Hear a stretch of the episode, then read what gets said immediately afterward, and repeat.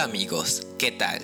Mi nombre es Wesley Torres y bienvenidos a una nueva edición del podcast Más allá de mis botas, un espacio dedicado a los aconteceres de la ciencia y en donde se reseñan los últimos avances de la tecnología con el fin de iniciar una conversación sobre cómo estos pueden impactar el futuro de todos nosotros.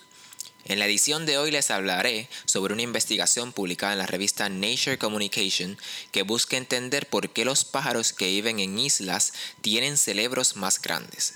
Las islas tienen ciertas particularidades que hacen que la vida sea diferente a la de los continentes y las especies de pájaros que habitan en ellas han evolucionado hacia un cerebro más grande con el fin de afrontar los cambios ambientales. Esta es la principal conclusión de un estudio internacional liderado por los investigadores Ferran Sayol y Daniel Sol del Centro de Investigación Ecológica y Aplicaciones Forestales adscrito a la Universidad Autónoma de Barcelona.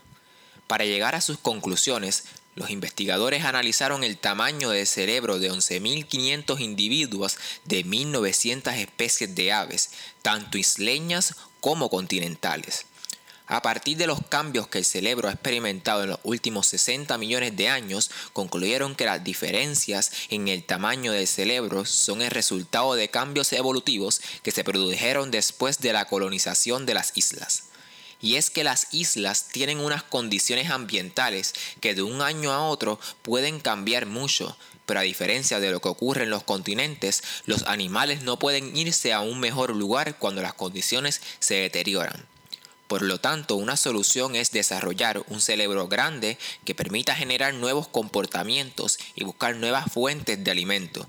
Por ejemplo, el cuervo de Nueva Caledonia en el archipiélago de Oceanía utiliza herramientas en forma de palitos para extraer insectos de las cavidades de los árboles.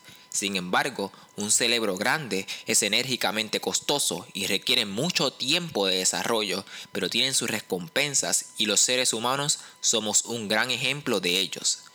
Esto fue todo por esta semana. Gracias por acompañarme en esta edición de Más allá de mis botas. Hasta la próxima.